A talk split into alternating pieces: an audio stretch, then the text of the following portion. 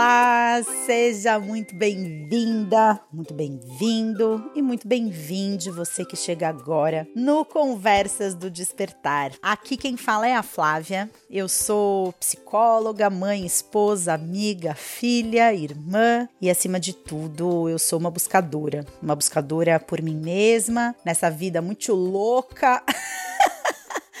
Mas, gente, eu acho que eu sou acima de tudo uma pessoa que tenta vencer as vozes que falam na minha cabeça. Sim, eu tenho vozes que falam na minha cabeça e você também tem essas vozes que falam na sua cabeça, tá bom? E a gente sabe que essas vozes falam na cabeça de todo mundo. Aquelas vozes que duvidam do seu valor pessoal, que questionam se você é merecedora das coisas ou não, aquela voz que diz sempre que as coisas que podem dar errado vão dar errado. E eu acredito que grande parte do processo de se melhorar enquanto ser humano é um processo da gente conseguir atravessar essas vozes, né? Enxergar o que existe existe para além dessa mente que mente. E aqui no Conversas do Despertar você tem a oportunidade semanal de refletir sobre todas essas coisas, de ganhar insights poderosos sobre a sua vida e de quem sabe conseguir fazer escolhas diferentes a partir de hoje. Se você está chegando por aqui pela primeira vez, seja muito bem-vinda. Se você é uma habituê da casa, seja muito bem-vinda novamente. E para começar esse episódio, que eu já adianto para você, não sei sobre o que vou dizer, mas sei que que existem muitas emoções dentro de mim querendo ser circuladas. Então, apesar de não saber exatamente sobre o que, que eu vou falar aqui hoje, eu sei que vai vir realmente do meu coração e do meu mundo emocional nesse momento. Então, ah, vamos começar daquele jeito que a gente sempre começa? Busca aí uma posição confortável, uma forma de deixar o seu corpo também descansar um pouquinho numa posição que seja confortável para ele, uma posição que te traga relaxamento, mas ao mesmo tempo que não seja uma posição completamente largada, né? Uma posição assim minimamente com dignidade, digamos assim. E se você não pode fazer isso agora, seja porque você está dirigindo, seja porque você está trabalhando, porque você está no transporte público, fazendo almoço para os filhos, a faxina na casa, tá tudo bem. Só busca realmente dar uma profunda respiração, assim, aquela respiração que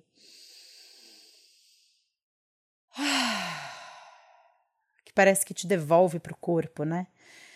Eu tenho certeza que, assim como eu, você é uma pessoa extremamente mental, porque semelhante atrai semelhante. Se você está aqui comigo, você deve ser assim também. essa respiração que traz energia, que traz presença, que traz atenção, que traz consciência para aquilo que acontece fora da sua cabeça, uma presença para aquilo que te conecta com o seu corpo a presença para sensações que você tem, principalmente do pescoço para baixo.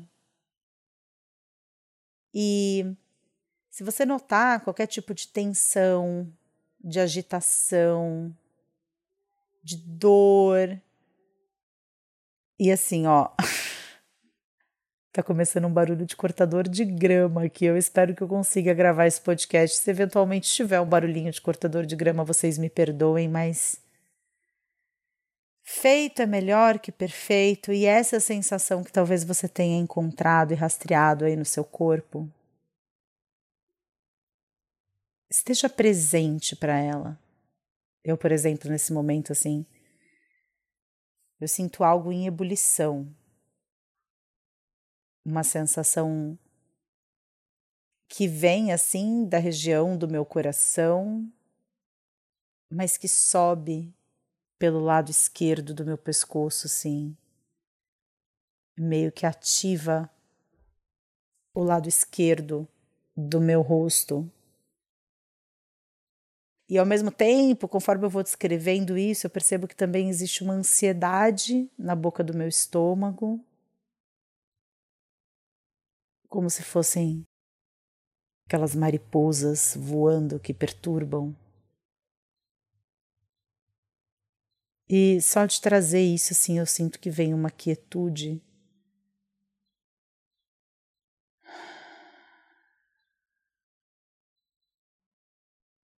Eu percebo que eu posso estar presente para essas sensações sem tentar entender o porquê que eu tô sentindo ou sem sem necessariamente julgar que isso seja bom ou ruim. É simplesmente algo.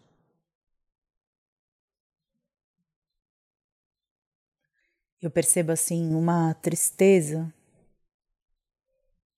dentro do meu coração. Eu percebo que essa sensação que estava subindo pelo meu pescoço, pelo lado esquerdo, na verdade, era um princípio de choro querendo sair.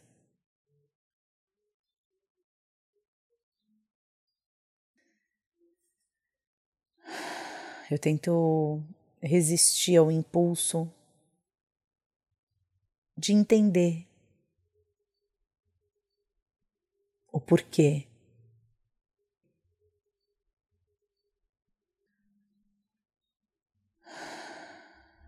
Só trago mais presença.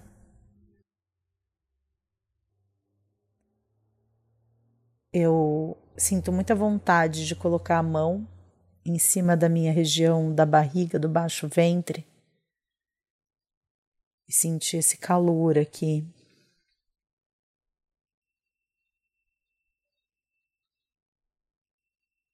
Percebe aí o que, que acontece com você, o que, que seu corpo te pede para fazer.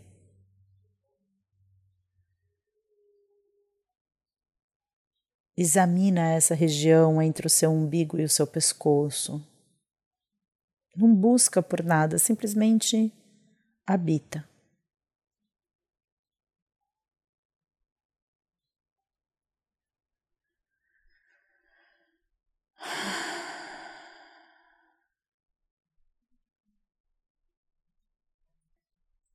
E você pode ouvir esse podcast de olhos fechados. Você pode ir lentamente ir voltando. Eu vou permanecer nessa posição, pelo menos por agora. Porque eu acho que é disso que eu quero falar hoje, sobre essa sensação de habitar. Não um ser ser algo, mas habitar, estar presente. Eu acho que grande parte dos problemas da nossa vida vem porque a gente passa tempo demais brigando com as coisas, né? Brigando com o que é. E a origem dessa briga com o que é ela tá exatamente na mente, ela tá na nossa tendência de dividir as coisas entre boas e ruins, ela tá nos apegos que são criados a partir do momento em que a gente define algo como bom e algo como ruim, os apegos que são criados ao que é bom. E não deixa de ser também apego àquilo que é criado, ao que é ruim. Eu li uma frase hoje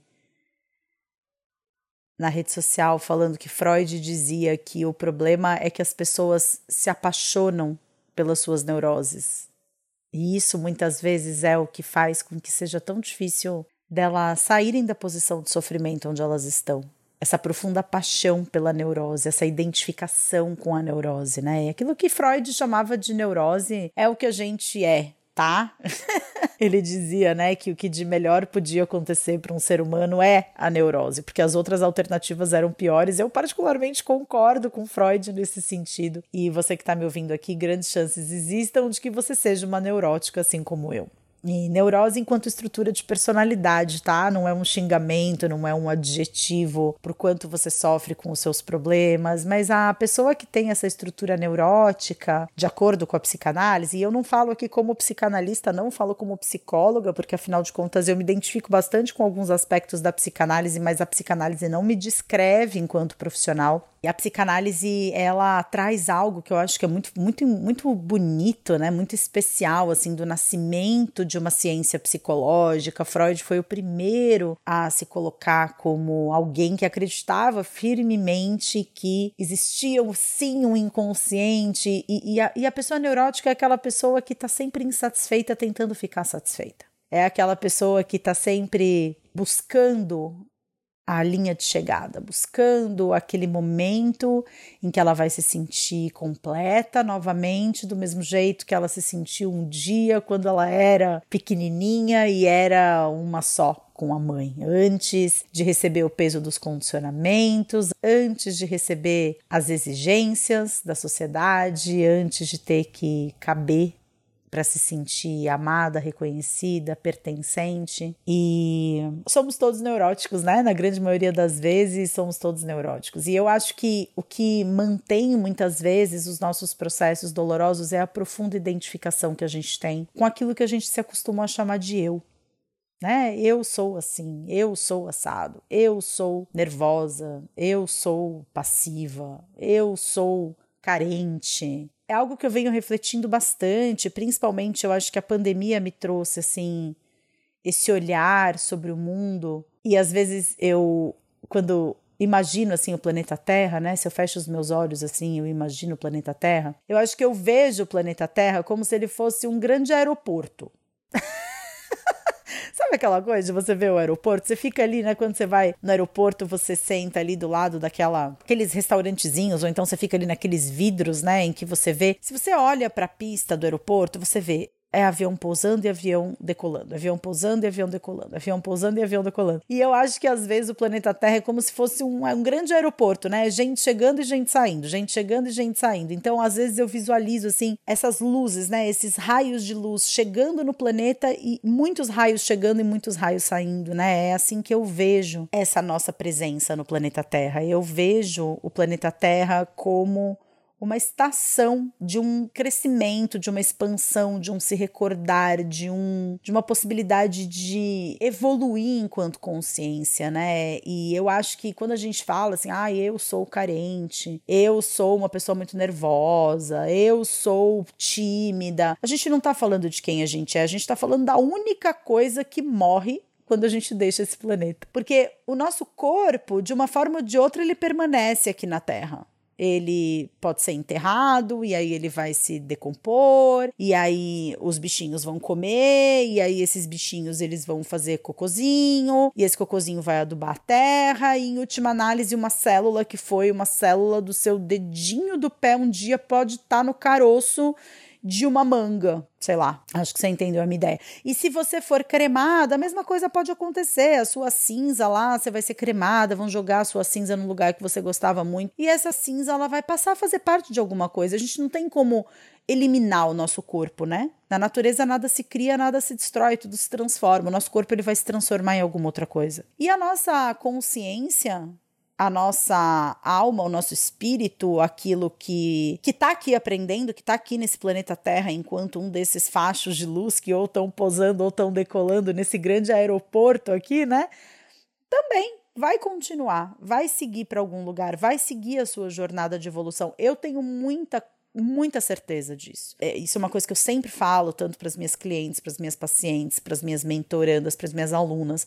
Você que segue comigo nessa jornada, acompanhando o meu trabalho, crescendo com aquilo que eu de alguma forma compartilho, é muito importante que você saiba disso, porque dentro da filosofia existem essas duas doutrinas, né? A doutrina filosófica do materialismo, em que a matéria é soberana a qualquer outra coisa e é aquilo que a gente pode ver, tocar, aquilo que a gente pode mensurar através dos princípios científicos. E existe o espiritualismo, né? Existe a doutrina filosófica espiritualista. E eu me identifico com o espiritualismo, que diz que o espírito é soberano à matéria, que na verdade tudo isso que a gente vê aqui é como se fosse a pontinha do iceberg.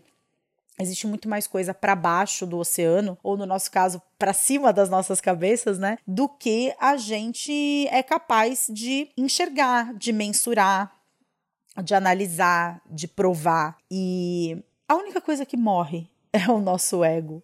A única coisa que morre é a nossa personalidade. A única coisa que morre é aquilo que foi construído na intersecção entre o que eu trouxe de uma outra existência, de um outro plano, a minha consciência, a minha alma, o meu espírito, o que eu recebi dos meus pais nessa vida, que é o meu veículo nesse plano, e as experiências que eu vivi. Esses três universos, a intersecção deles, onde eles se cruzam, eu posso dizer: essa é a Flávia Melissa. Você pode dizer: essa sou eu. Mas a gente está falando de algo muito pequeno. A gente está falando de algo muito circunstancial. Se a gente for parar para pensar, o que, que é, né, uma vida? O que, que é na grande história da humanidade, né, desse, desse bicho Homo sapiens que surgiu há 300 mil anos no sudoeste africano? 300 mil anos, o que, que é os meus 43 anos, o que são os meus 43 anos, o que são os 7 anos de idade do Gael, meu filho mais velho, ou os quase 4 do Dante. O que, que é isso, né? É muito pouco, é muito transitório. E a gente sofre tanto por causa disso. A gente sofre tanto identificado com as dores dessa pessoa, que ao mesmo tempo, sim, é tudo que a gente é. Eu acho que ser, ser humano é viver de alguma forma nessa corda bamba, né? Entre aquilo que eu acredito e aquilo que eu me observo acreditando, aquilo que eu sinto e aquilo que eu me testemunho sentindo, aquilo que eu sou, que eu digo que sou, e aquilo que eu percebo, que eu acho que eu sou. Quando na verdade a gente não é nada disso, né? Quando na verdade a gente é algo que a gente não consegue nem descrever, a gente não consegue conceber com o nosso cérebro humano a realidade espiritual. Então eu venho refletindo muito sobre isso desde que a pandemia chegou. Eu acho que a pandemia me trouxe esse convite, porque se eu acredito que nós estejamos aqui para aprender, para evoluir, e eu acredito que nós tenhamos escolhido com grande entusiasmo estar nesse planeta.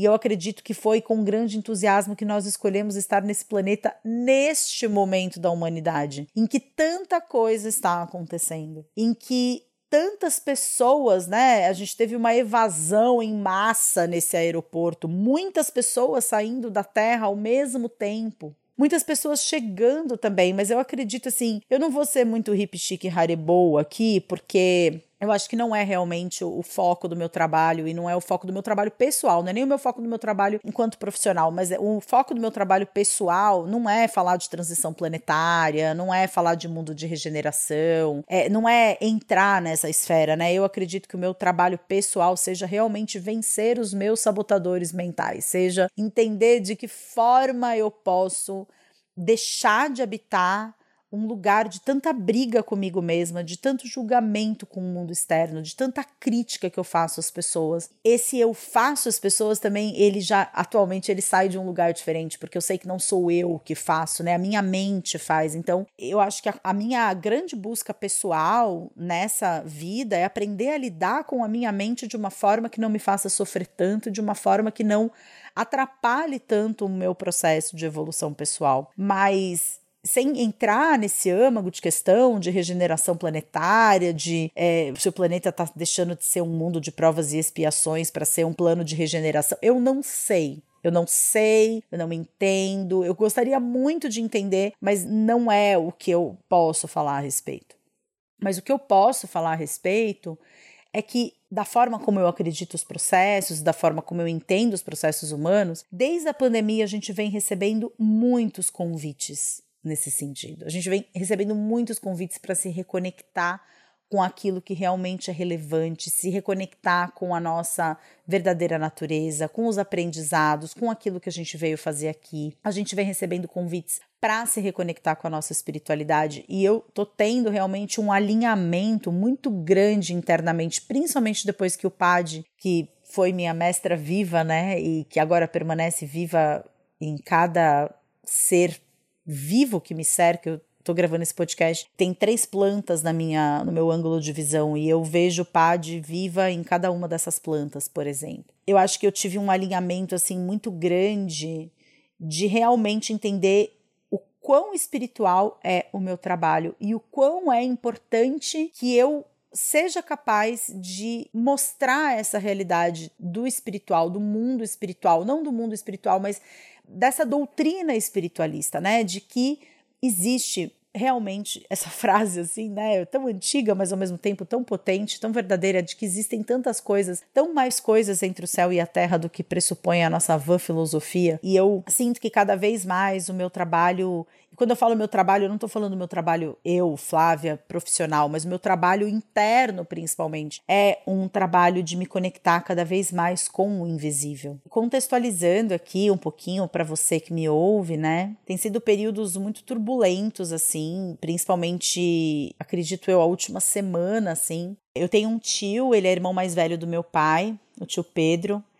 Ele tem 83 anos e o tio Pedro ele teve Covid depois de resistir durante dois anos e meio ao Covid, ele teve Covid e ele teve complicações desse Covid. A gente se falou até o dia, acho que 16 de junho, 26 de junho. Foi a nossa última conversa e depois disso ele piorou muito e ele é cardíaco e ele teve, né, complicações do Covid em função do fato de ser cardíaco e em função do fato de ter um coração que já foi operado, né? Ele já teve uma cirurgia cardíaca. A gente vem nessa montanha russa, né? De em alguns momentos ele dá indícios de que ele vai melhorar, mas aí logo na sequência ele piora. Enfim, precisou fazer uma traqueostomia porque não estavam conseguindo entubar e não estavam conseguindo é, ventilar, ele estava saturando muito baixo, enfim. A situação é que agora ele teve um infarto nessa última noite, ele tá inconsciente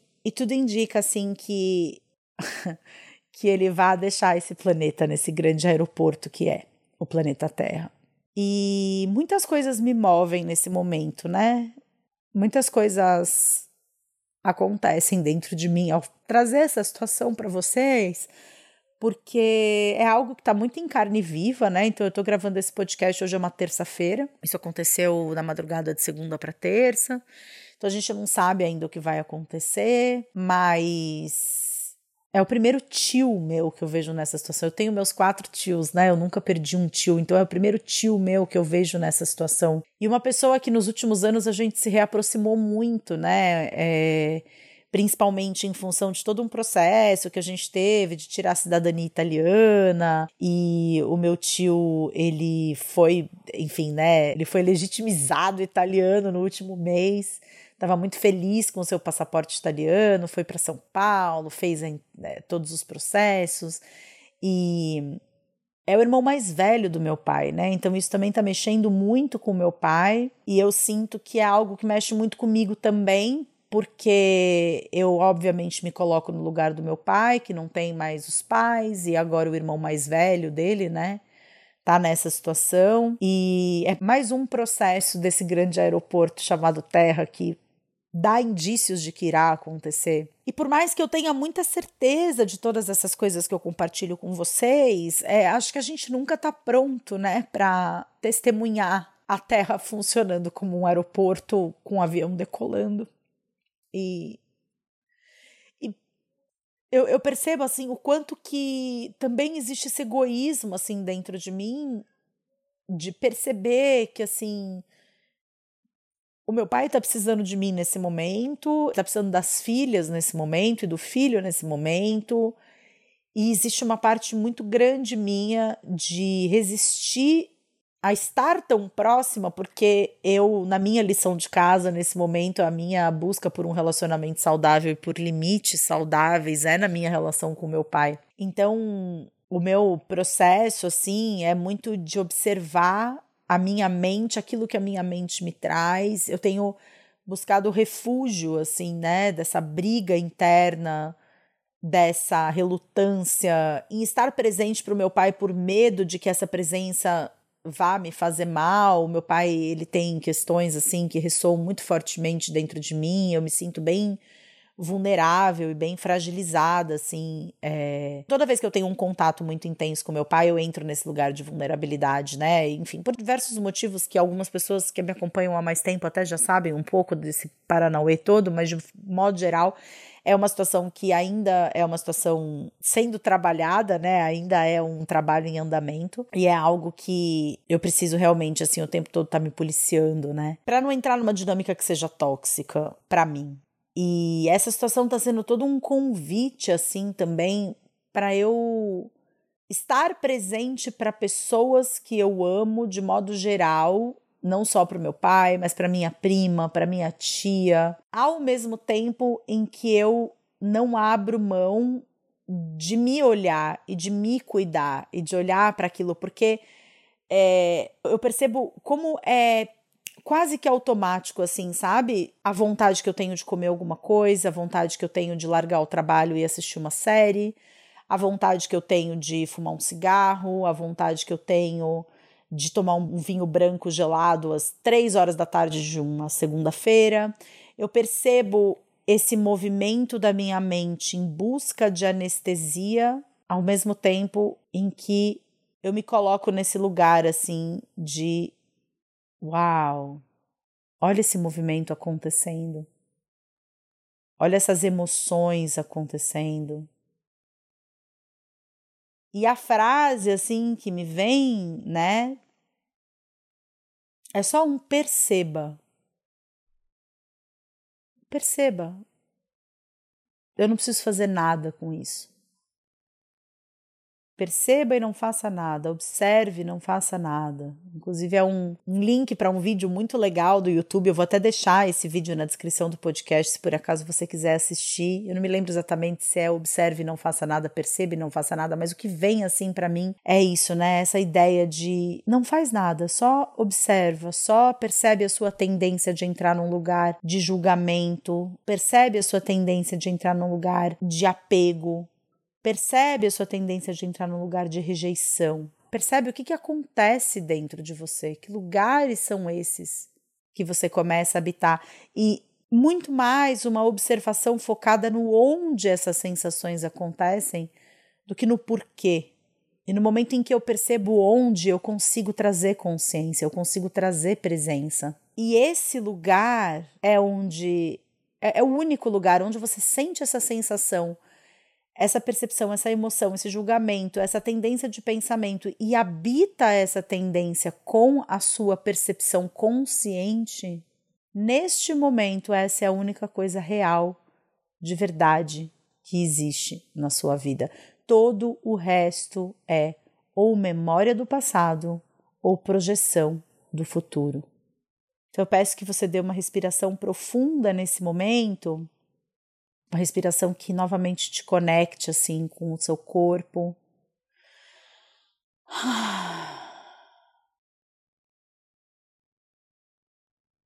Uma respiração que no momento em que você solta o ar, ela cria esse silêncio interno. E eu te convido a permanecer por mais alguns minutos Então, esse podcast ele termina de um jeito diferente, não termina com a nossa trilha de sempre. Ele vai terminar como um sino. Daqui a alguns minutinhos, poucos eu prometo,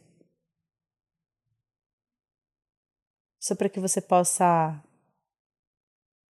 habitar a sua própria existência com a sua percepção consciente durante alguns minutos. Obrigada pela sua companhia até aqui.